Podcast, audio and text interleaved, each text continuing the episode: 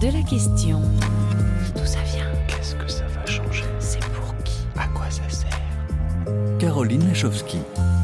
Bonjour, ravi de vous retrouver, chers amis auditrices et auditeurs, avec Thibaut Baduel à la réalisation, pour nous interroger et nous émerveiller devant les chefs-d'œuvre de l'art préhistorique. Des si troublantes, fascinantes statuettes de Vénus sculptées, aux girafes, chevaux, bisons galopant sur les parois des grottes, en passant par les défenses de mammouths ciselés et gravés de signes hybrides. Si leur symbolique nous échappe, les arts de la préhistoire nous touchent au plus profond. Leur universalité, mais aussi leur modernité, ont et continuent de fasciner les plus grands artistes autant que les simples mortels que nous sommes. Car c'est peut-être le meilleur, l'essence même de notre humanité qui se révèle à travers les œuvres de ces extraordinaires artistes de la préhistoire. Pourquoi des hommes et des femmes, il y a des dizaines de millénaires, ont-ils décidé de peindre, graver, décorer partout sur la planète les lieux qu'ils habitaient, les parois des grottes, les objets de leur quotidien? Comment ont-ils représenté avec tant de talent leur monde, réel, onirique ou mythique? Et pourquoi ces œuvres préhistoriques exercent sur nous un tel magnétisme? Interrogation à partager dans une exposition Art au pluriel et préhistoire au Musée de l'Homme à Paris et tout de suite sur RFI grâce au commissaire scientifique de cette exposition, les préhistoriens Patrick Paillet et Éric Robert, autour de la question que nous raconte l'art et les arts de la préhistoire. Bienvenue à la source. En fait, on est dans la grotte d'Alchéry, au Pays Basque espagnol. Et il y a en fait eh bien, euh, une forme naturelle de la paroi, complètement naturelle, qui n'a pas été du tout transformée, ni aménagée, ni sculptée, et qui évoque un peu le contour d'un oiseau. Et ce qui est tout à fait euh, saisissant, eh bien, c'est qu'on sait que les préhistoriques l'ont vu parce qu'ils l'ont investi, ils s'en sont emparés en fait de ce relief naturel, ce qui est quelque chose qu'ils faisaient assez souvent, mais là de façon assez euh, spectaculaire, en allant simplement faire quelques tracés gravés à, l'aide d'un silex, un petit tracé circulaire qui évoque l'œil, un court trait pour l'extrémité du bec et deux ou trois tracés gravés qui vont appuyer à la fois le contour et le plumage. Et de cette façon, ils ont témoigné qu'ils avaient euh, exploité, utilisé ce relief naturel et qu'ils en ont fait surgir quelque part un oiseau, une image réelle, concrète, vivante pour eux, telle qu'elle existait aussi à travers la paroi même de la grotte.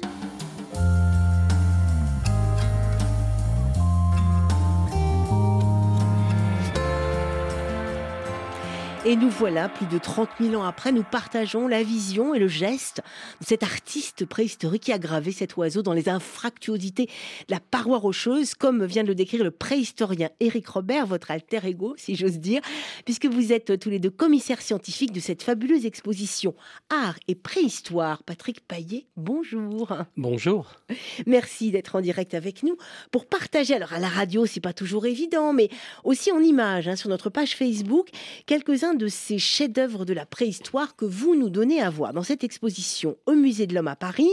C'est dans le cadre de la saison Art et Préhistoire. Vous êtes vous-même archéologue, Patrick Paillet, préhistorien, maître de conférence du Muséum national d'histoire naturelle, grand spécialiste des arts de la préhistoire. Ce sont des arts à prendre au pluriel, évidemment. Oui, oui, bien entendu. Euh, art au pluriel, tout simplement parce qu'il s'exprime sur une grande diversité de, supports, euh, sur une grande diversité de lieux d'expression. Et donc, par définition, ce sont des arts au pluriel, des arts sur des objets, des arts sur des matières parfois périssables ou peu qui se conservent mal, et puis euh, des arts, bien sûr, sur des supports monumentaux comme les parois des abris, les parois des grottes, etc. Donc, le pluriel euh, sied parfaitement à cette expression artistique débridée et diversifiée. Oui, très diversifié. Et le pluriel vaut également pour euh, les zones géographiques. Hein. Dans cette exposition, on peut, on peut voir des œuvres d'Europe, d'Afrique, enfin de tous les continents. Vous, vous, vous qui en êtes euh, un des spécialistes, euh, pourquoi toutes ces œuvres, alors que ce soit les animaux gravés, sculptés, les Vénus, on y viendra, les objets du quotidien, pourquoi nous fascinent-ils tant? C'est absolument fascinant dans l'exposition, comme en vrai, dans, dans, l'ouvrage publié par le Muséum national d'histoire naturelle on est, on est bouche bée, on est scotché. Enfin, je ne sais pas comment trouver de, de mots pour dire. euh, Tout, tout à fait. Nous sommes euh, nous-mêmes préhistoriens, donc spécialistes de Vous ces aussi. représentations. mm. Nous-mêmes euh, tout à fait stupéfaits devant, euh, devant l'extrême, euh, la grande maîtrise des techniques d'expression, la grande maîtrise des savoir-faire des hommes préhistoriques. Alors nous vivons depuis toujours, depuis en tout cas très longtemps, dans un monde baigné d'images. Nous sommes entourés d'images, Mhm. entourés de représentations. Et quand comme ça, d'un coup, on sort des représentations du quotidien, de notre quotidien, pour euh, euh, se retrouver en face à face avec des représentations de temps très éloignés, de temps préhistoriques, de ces hommes que parfois, de ces femmes que parfois nous qualifions d'un peu frustes, Mm, mm. de, de, de violents, d'archaïques, etc. Nous nous retrouvons face à des images qui nous interrogent, des, les premières images, les premières représentations. Et c'est ça qui est fascinant, c'est cette plongée finalement dans le temps, euh, quelque part aussi dans l'espace et dans les formes, et dans ces formes euh, premières en quelque sorte, primitives dans le sens noble du terme. Dans le sens noble du terme, oui, parce qu'effectivement, première, mais je crois que c'est Picasso qui le dit à un moment, euh, euh, dans l'art, il n'y a pas de passé, il n'y a pas de présent, il n'y a pas de futur. Enfin, oui, c'est premier, mais c'est pas tant que... Je sais pas s'ils sont des arts originels. On est fasciné par leur modernité aussi. Parfois, c'est extrêmement stylisé. Enfin, c'est- archaïque. Je sais même pas s'il faut employer ce mot-là, hein, je non, crois pas. tout à fait, tout à fait. Ce sont des arts qui qui montrent, qui témoignent d'une d'une extrême euh, maîtrise euh, de des gestes, une extrême maîtrise technique de la part des artistes de la préhistoire. Et euh, Vous dites fa- artiste, hein, artiste Ah de la préhistoire, hein, complètement, on est d'accord. artiste hein. ou artisan. Oui, oui. Tout dépend. On a toujours cette Mm, nuance mm, un peu sûr. subtile entre les termes de- d'artisan et d'artiste. Toujours est-il que ces images nous, nous frappent par leur certaines, par leur modernité. On a tendance, comme toujours, quand on parle d'images Oui. et quand on est euh, comme Mm. ça en emphase quelque part et, et en passion devant, euh, Ouais. devant ces représentations, de ne voir que les plus belles, que les plus fantastiques et d'ignorer un peu euh, eh bien, le monde des images dans sa diversité, qui n'est pas toujours une diversité euh, esthétiquement extraordinaire. C'est une diversité qui est, qui est certainement sémantiquement forte, riche, mais esthétiquement, elle n'est pas toujours à la hauteur de, de ce que l'on qualifie, nous, de modernisme ou d'expression euh, artistique euh, parfaitement Mais, mais- mais au réaliste. fond, c'est aussi ce foisonnement qui est extrêmement intéressant. Ça veut dire au fond que les hommes ont toujours, enfin les hommes, les femmes, enfin les humains, les premiers humains, ont, ont- ont eu envie de représenter le monde, leur monde, leur monde euh, onirique, rêvé, fantasmatique, mythique et réel. Exactement, exactement. Ils l'ont fait euh, pas depuis toujours. En Ah fait, ouais, ce monde, ça. ils l'ont représenté. En tout cas, ils l'ont, euh, euh, je dirais, ils l'ont gravé quelque part pour l'éternité, dans la pierre, dans l'os, etc. À partir de 50 000 ans, on va dire à peu près 55 000 ans. Ce sont les sapiens, ce sont les Homo sapiens qui sont véritablement ces hommes anatomiquement modernes, qui sont véritablement les premiers à matérialiser, à donner de, une matière pérenne à leurs propres images, à leurs propres images euh, mentales, Mhm. hein, et aux images artificielles, bien sûr, qu'ils produisaient à partir de ces images mentales. Et vous dites pérenne, c'est-à-dire qu'avec un, on ne sait pas, on n'est pas dans leur tête, mais avec quand même le sentiment que ça allait durer, qu'il y avait quelque chose à transmettre aussi. En tout cas, oui, il y avait quelque chose d'évidence à transmettre, à transmettre au groupe, à transmettre à la, à la société qui les entourait, à leur société.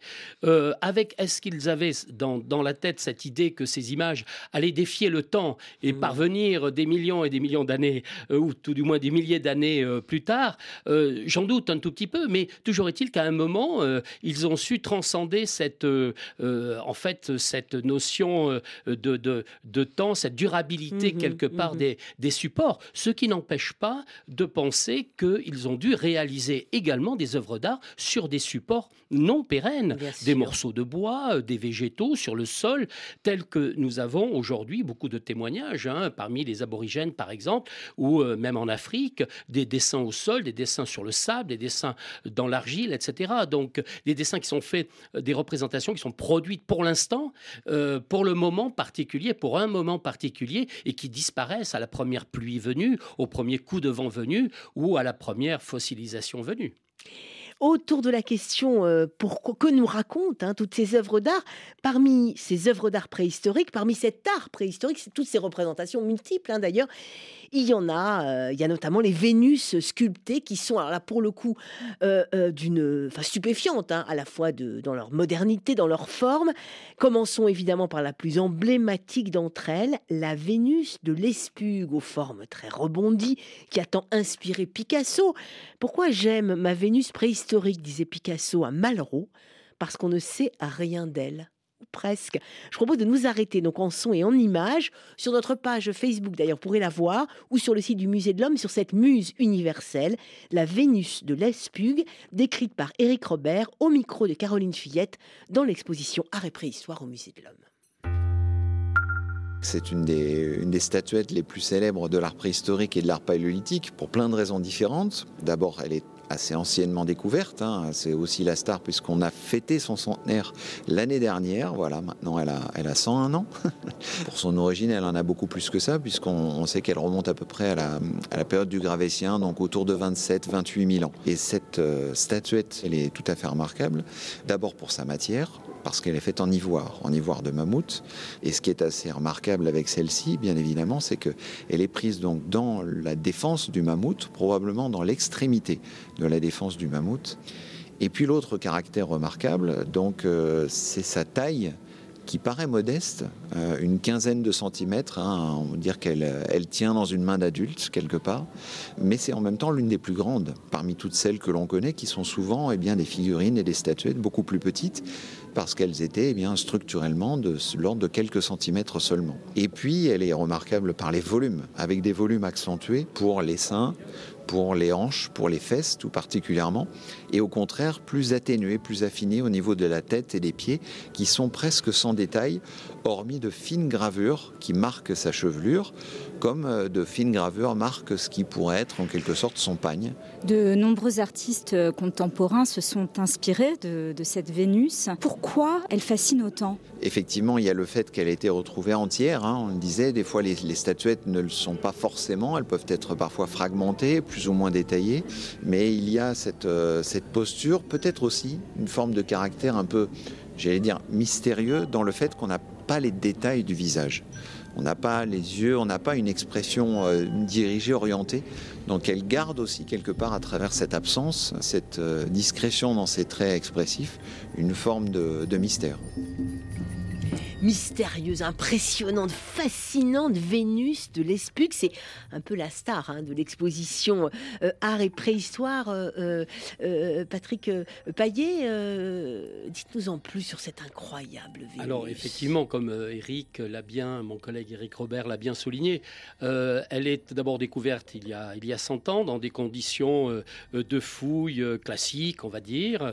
Elle est, elle est sortie des sédiments en petits morceaux malheureusement qui sont reconstitués et qui nous la donnent mmh. aujourd'hui dans un état, euh, dans un état plus ou moins subcomplet, on va dire. Il manque quelques, quelques éléments qui ont peut-être même disparu à la fossilisation. Mais ce qui évidemment étonne euh, et, et, euh, et, et, nous rend plein de joie quand on voit ouais, cette représentation, ouais, ouais. c'est son modernisme, ça, cette manière que l'artiste l'ivoirier gravétien préhistorique a eu de combiner des volumes d'une manière presque cubiste, d'une manière presque euh, pas abstraite forcément, puisque les volumes sont là où ils sont dans l'anatomie du vivant, mais ces volumes défient l'anatomie du vivant. Ce n'est pas un portrait qui est, est euh, qui est proposé par l'artiste, mais une reconstruction du réel et une reconstruction libre de l'anatomie, libre complètement Avec du Avec réel. des formes particulièrement généreuses qui sont, euh, enfin oui, qui, qui, qui, prêtent non seulement à sourire, mais qui sont, effectivement, c'est une interprétation, c'est une vision de cet artiste. C'est tout à fait une vision, une vision de l'artiste une vision du, du, du finalement féminin. quelque part voilà une forme d'idéal entre guillemets ouais. ou d'idée plutôt du féminin d'un certain type de féminin euh, alors certains anatomies certains médecins ont voulu en faire une analyse très très fine mmh, en y voyant euh, euh, des déformations pathologiques en y voyant une multiparturiante enfin tout ce que vous voulez il s'agit d'une œuvre d'art Point barre. C'est tout. Une œuvre d'artiste pensée par un artiste, réalisée par un artiste génial qui maîtrisait la taille de l'ivoire. Tailler l'ivoire de mammouth, c'est pas donné à tout le monde. Ouais, c'est clair. Hein, c'est tout un art particulier. Et donc cette représentation, voilà, nous donne cette, cette image euh, complètement euh, euh, reconstruite, un réel repensé, idéalisé en quelque sorte. C'est ça en fait, et c'est là où on est extrêmement impressionné par nos ancêtres, par ces hommes et ces femmes préhistoriques. Alors vous, il y a une autre Vénus, Patrick Paillet, qui vous parle. Elle est beaucoup moins en forme hein, que, que, que la Vénus de l'Eps- de. Elle a un nom qui intrigue aussi, c'est la Vénus impudique. Décrivez-la nous et dites-nous pourquoi elle aussi est Alors, particulièrement fascinante. Oui, alors cette Vénus impudique, d'abord, est la première représentation humaine euh, préhistorique découverte dans l'histoire. Ah. Elle est découverte en 1864 par le marquis Paul de Vibray dans un site préhistorique de Dordogne, le Grand Abri de Logeribas.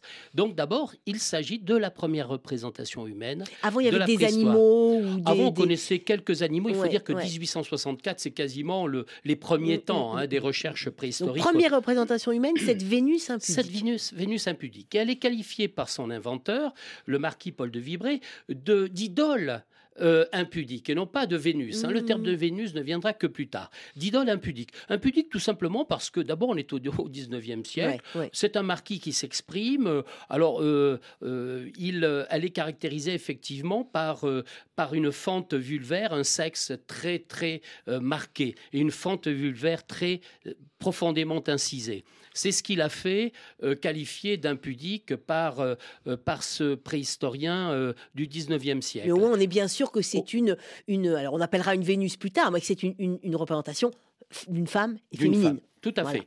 Alors, il lui manque beaucoup de choses à cette Eh femme. oui. D'abord, elle est d'un autre temps. Elle n'est pas du même, de la même période que la Vénus de l'Espug. Elle est beaucoup plus récente.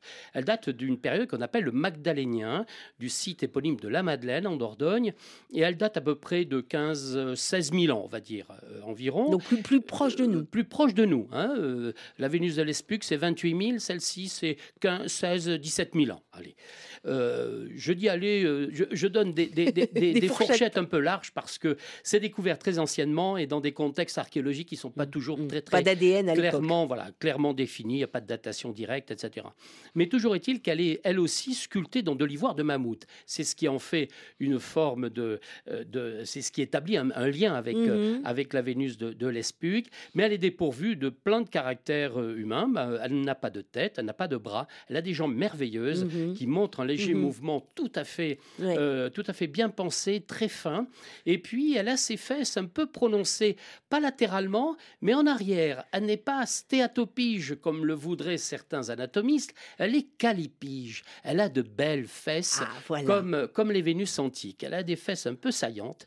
Et euh, on en a fait parfois, symboliquement, euh, la version princeps, la première version d'un modèle qui sera très en vogue à la fin du Paléolithique supérieur, à la fin du Magdalénien, autour de 15 000 ans à peu près, qui sont les figures féminines schématiques. Ce sont des petites représentations très très simples, débarrassées de tout superflu, complètement rabotées, un peu à la, à la Brancusi, si vous voulez. C'est ça, où on Hein voit des fesses, On voit des vulve, fesses. un trait, parfois des seins, et c'est tout. et c'est tout. Mhm. Voilà. Et, pourquoi justement, euh, alors vous dites c'est devenu à la mode à la fin, mais pourquoi aussi, alors dans, l'art préhistorique que l'on a retrouvé, parce que vous le disiez, il y a évidemment eu beaucoup d'art éphémère ou, qui ne s'est pas fossilisé, euh, il y a aussi beaucoup de représentations justement sexuelles et sexuées, de sexe, de sexe féminin, de sexe masculin, euh, euh, parce que ces artistes-là, évidemment, hein, étaient proches de questions existentielles, la vie, la mort, la naissance, parce qu'on a parlé aussi pour ces Vénus de déesses, de déesses mères, difficile d'interpréter hein, de toute façon. Alors, difficile, oui, vous avez raison, difficile d'interpréter. Vous avez complètement euh, pigé le problème hein, qui est le nôtre, c'est celui euh, d'entrer, euh, c'est celui de pénétrer, si vous voulez, la symbolique profonde de ces représentations. Euh, on, nous sommes toujours un peu rebelles ou revêches à vouloir aller trop loin dans les, Mm, dans les, les interprétations, et tant mieux, je dirais, d'une certaine manière. Mais ces représentations humaines ont cela de particulier au- au- durant la préhistoire paléolithique, au moins dans dans, on va dire, dans notre vieille Europe, c'est qu'elles sont euh, minoritaires par rapport aux représentations animales. Mhm. Euh, ce- L'humain euh, ne, se, ne se représente pas de manière systématique ou, fréquente. Et puis, les artistes représentent surtout des femmes. 80% de Ah l'iconographie humaine est une iconographie féminine, de l'iconographie sexuée, j'entends bien Mhm. et féminine. Et dans cette iconographie féminine, on va y ajouter aussi les quelques humains masculins, eh bien, on assiste à une segmentation des corps. C'est-à-dire, les corps sont rarement, excepté donc les Vénus dont on a parlé tout à l'heure, mais les corps sont rarement figurés complets, ils sont segmentés, et la segmentation, elle est souvent très sexualisée, c'est-à-dire, elle va euh, se focaliser sur un élément du corps fondamental vraisemblablement pour ces communautés préhistoriques qui est le sexe, qu'il soit masculin, on a quelques phallus, ou qu'il soit féminin, et là on a des triangles pubiens et des vulves en pagaille, je pourrais dire, puisqu'il y en a des centaines et des centaines De toutes les formes et dans, De toutes les formes, et, dans tous les matériaux. hein. Exactement. Autour de la question que nous racontent tous ces artistes, tout cet art, tous ces arts de la préhistoire, et que nous disent ces euh, statuettes féminines, ces fascinantes Vénus, réponse musicale qui date de 1969, s'il vous plaît, signé Shocking Blues, You're My Venus sur RFI.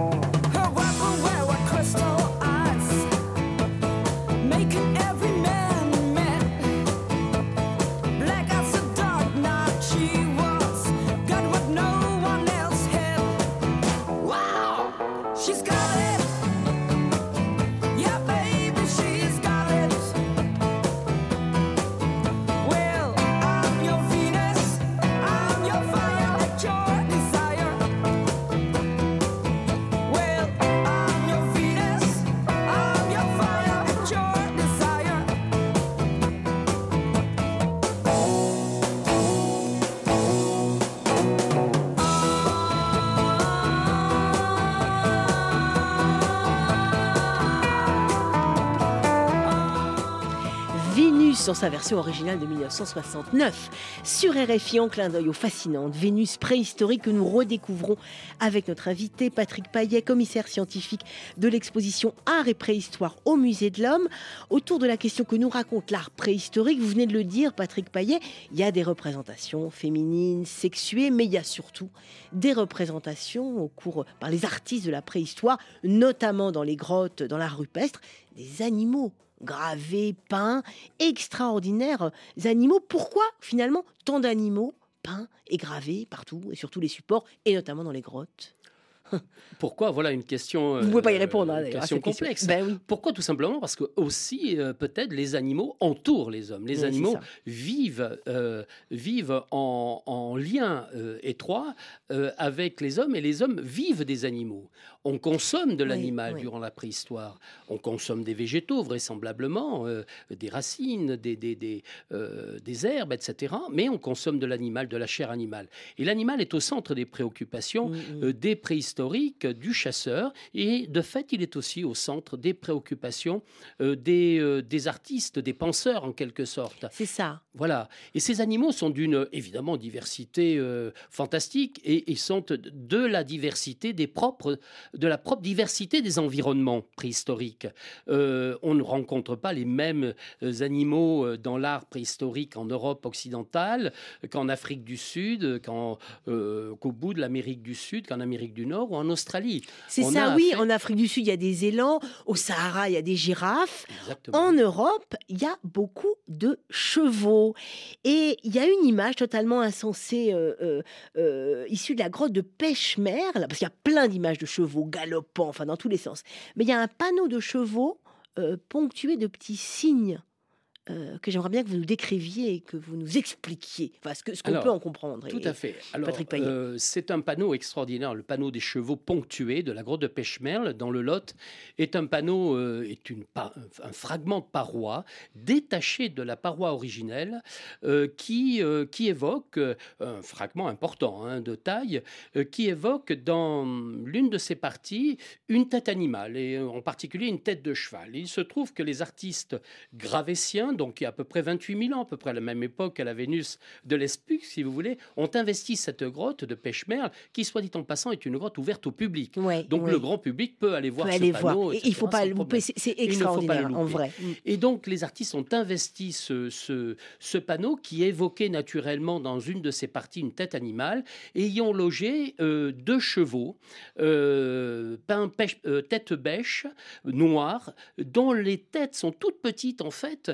L'animal utilise une tête naturelle qui n'a pas été retouchée, qui est une tête à taille normale, mais la vraie tête peinte est une tête microcéphale, toute petite, logée dans ce petit relief. Et il y a, il y a là une sorte de dialogue, si vous voulez, entre l'œuvre peinte et l'œuvre naturelle, hein, le support naturel, qui est vraiment très très intéressant. Et ces chevaux noirs ont sur le corps, en guise en quelque sorte de pelage, pelage, hein, ouais. voilà, des ponctuations noires qui ont été pas des zèbres, hein, ils n'ont pas des raies, mais ils, ils ont n'ont des pas petits des points raies, ils noirs. ont des ponctuations noires. C'est une façon euh, idéalisée, euh, c'est une façon euh, repensée de, de matérialiser une robe, la robe d'un animal.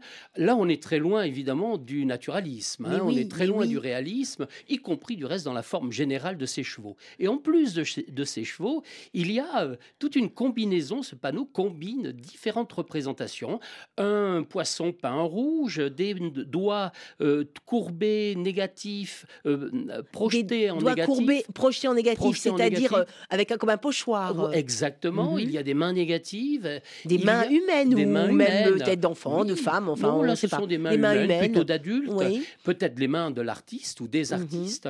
Et euh, en fait, c'est un panneau très très complexe qui a été étudié très finement par un préhistorien euh, très célèbre en France, un, préhistorien du Quercy qui est Michel Lorblanchet. Et Michel Lorblanchet a beaucoup travaillé en Quercy, notamment donc dans Lot, et euh, a, a étudié ce panneau et l'a reconstitué en quelque sorte pour essayer de comprendre comment il avait été réalisé et quel temps il avait demandé, combien de temps il avait Oui, demandé à la réalisation.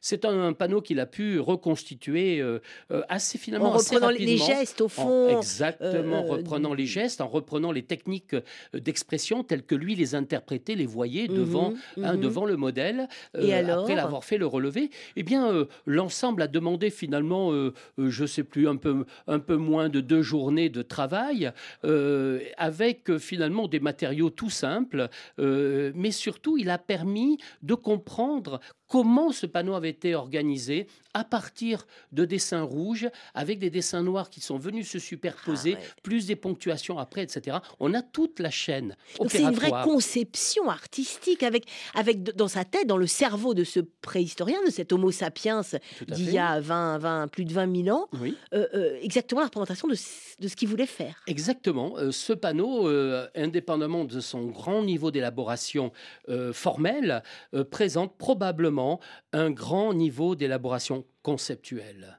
Voilà. Autour de la question que nous raconte cet art préhistorique fabuleux, bah, restons justement dans l'art pariétal, enfin restons en souterrain, où les artistes de la préhistoire ne se sont pas contentés de peindre les parois des grottes. Cette fois-ci, c'est votre confrère Éric Robert, l'autre commissaire scientifique de l'exposition Art et Préhistoire, qui l'explique à Caroline Fillette, in situ au Musée de l'Homme, devant la gravure au sol du bison de la grotte de Nio. Nous sommes face à une gravure au sol qui est euh, issue de la grotte de Nio, euh, dans les Pyrénées. Une des grottes euh, très anciennement connues. hein, elle a été découverte en 1906.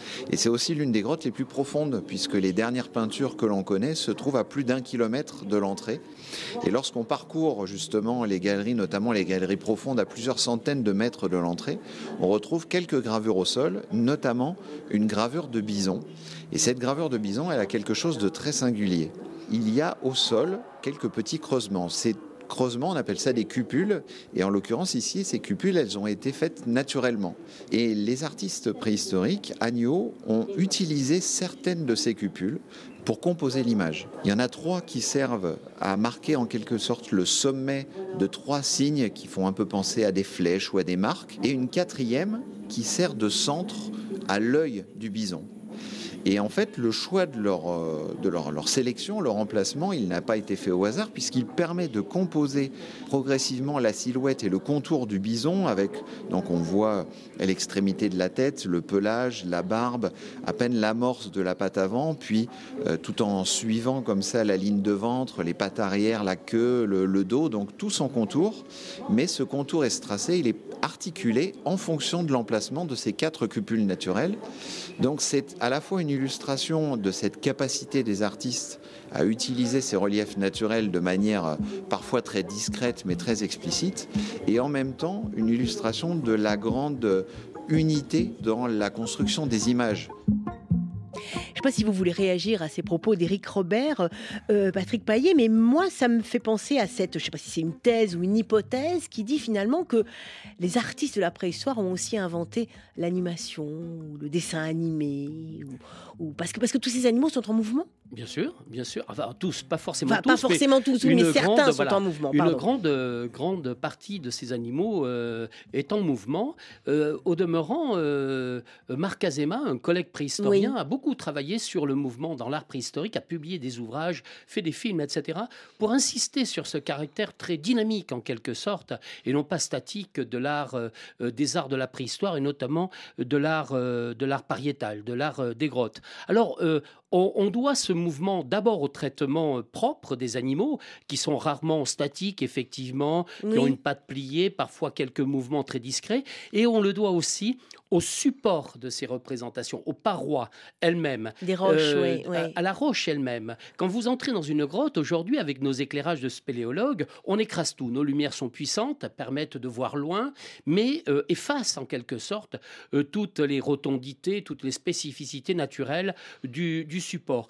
Imaginez les préhistoriques avec leurs lampes à graisse, avec euh, leurs torches euh, de résineux, etc., se promenant dans ces galeries, et cet éclairage vacillant euh, faisait également vaciller la lumière sur les parois et donnait aux parois ces mouvements, hein, ces mouvements induits par la lumière, et ces mouvements ont provoqué quelque part la propre représentation aussi d'une certaine manière des mouvements des animaux. Là-dessus, je vais vous faire écouter un, spécialiste, un neurophysiologiste, professeur Alain Berthaud du Collège de France, qui justement, alors lui aussi, il a beaucoup travaillé avec des artistes, mais peintres tout à fait contemporains d'aujourd'hui, sur la question du geste, du mouvement euh, créatif au fond.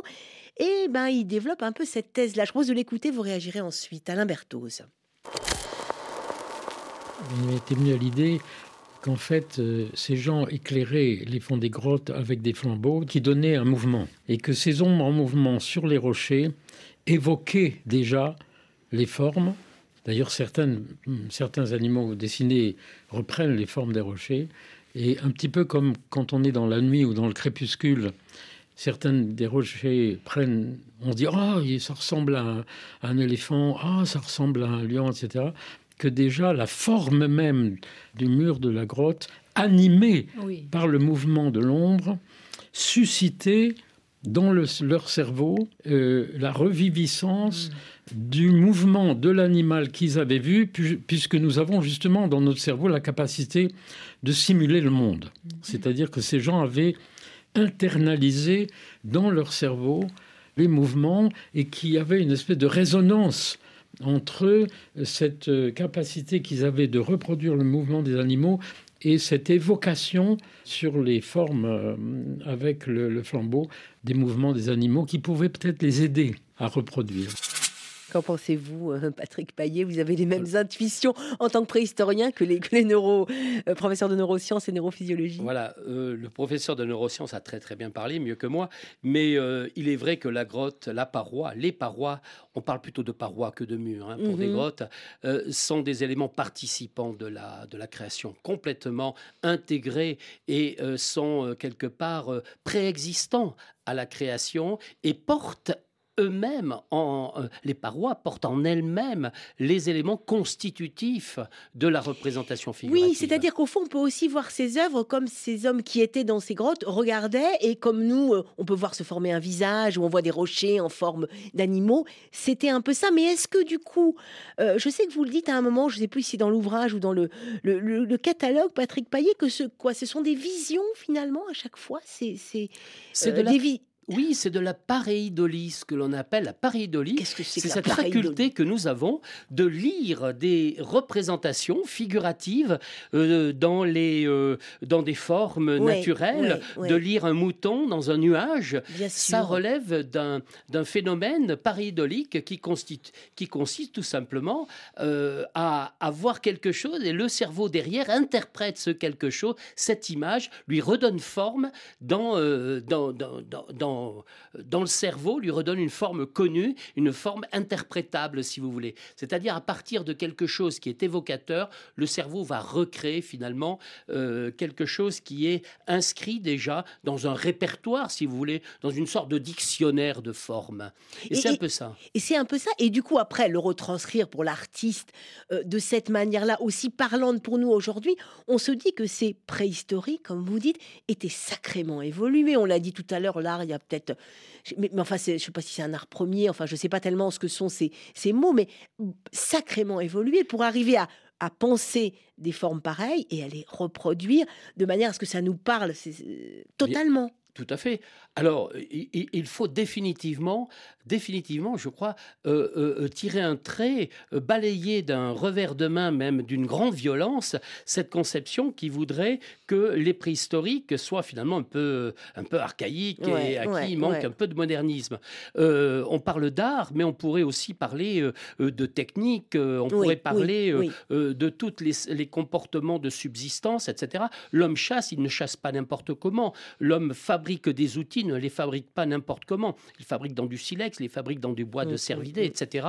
Il a un niveau d'élaboration conceptuelle qui est très très élevé. C'est un homme moderne, comme nous. Il a le même cerveau que nous, euh, à part qu'il est parfaitement adapté à un environnement qui est différent du nôtre. Tout simplement, il vit dans un milieu qui n'est pas forcément un milieu tous les jours très agréable, mais euh, euh, voilà, il vit en connexion complète avec les animaux, et je dirais même d'une certaine manière avec son environnement, et je dirais même d'une certaine manière qu'il n'a pas besoin euh, de, de lire dans la roche chez l'animal. Il a déjà inscrit, si Mm, vous voulez, mm, mm, dans mm, sa mm. tête, il connaît par cœur. L'artiste est chasseur. Voilà.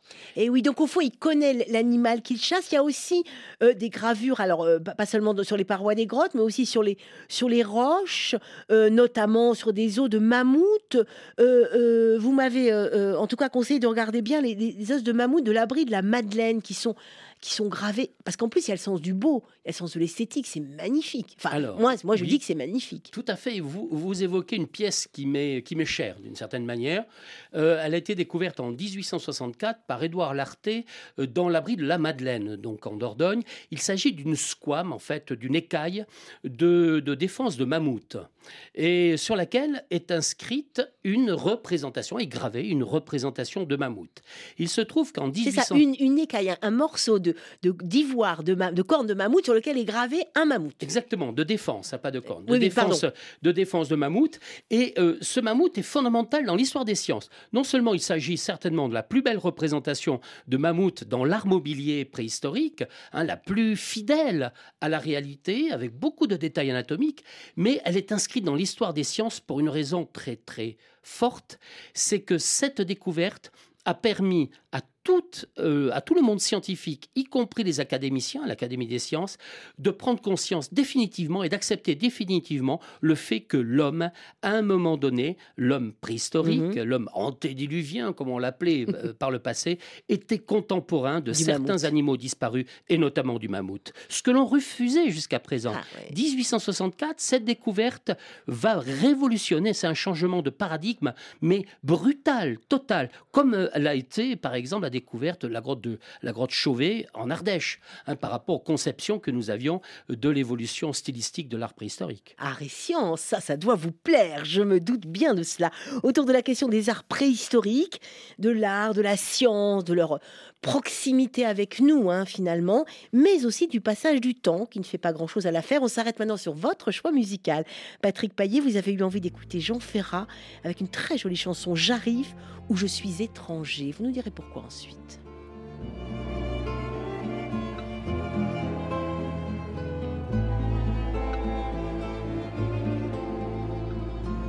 Rien n'est précaire comme vivre, rien comme être n'est passager. C'est un peu fondre pour le givre et pour le vent être léger. J'arrive où je suis étranger. Un jour, tu passes la frontière, d'où viens-tu, mais où vas-tu donc? Demain, qu'importe et qu'importe hier, le cœur change avec le chardon. Tout est sans rime ni pardon. Passe ton doigt là sur ta tempe, touche l'enfance de tes yeux. Mieux vaut laisser basse les lampes, la nuit plus longtemps nous va mieux. C'est le grand jour qui se fait vieux. Les arbres sont beaux en automne, mais l'enfant, qu'est-il devenu? Je me regarde et je m'étonne de ce voyageur inconnu, de son visage et ses pieds nus. Peu à peu, tu te fais silence, mais pas assez vite pourtant pour ne sentir ta dissemblance et sur le toit même d'antan tomber la poussière du temps. C'est long vieillir au bout du compte, le sable enfuit entre nos doigts. C'est comme une eau froide qui monte, c'est comme une honte qui croit. Un cuir à crier qu'on. Aragon, chanté par Ferrat, j'arrive où je suis étranger. Ça résonne à nos oreilles et à vos oreilles. Quoi, d'archéologue, de poète, de philosophe, de préhistorien euh, Ça rend philosophe, hein, Non, quand à l'homme tout simplement, Ah, bah, euh, à l'homme tout simplement qui, commence à prendre de l'âge, qui, Ouais. euh, qui a aussi son passé derrière lui, euh, son passé à lui, qui a qui a son petit avenir très court encore devant lui et qui adore Jean Ferrat simplement. En tout cas, ça résonne hein, pour une émission autour de la question des arts préhistoriques et que nous raconte-t-il? Je rappelle que vous êtes le commissaire scientifique Patrick Paillet de l'exposition Art et Préhistoire au Musée de l'Homme à Paris. Et vous avez aussi souhaité écouter une voix, la voix d'un autre préhistorien disparu, visionnaire, ethnologue, André Leroy-Gourand, formidable penseur de la préhistoire. Je vous propose d'écouter un extrait tiré des archives INA de l'émission de 1970 à la télévision française, Un certain regard. Je veux trouver des procédés qui donnent la parole à l'homme préhistorique et qu'il exprime sa pensée.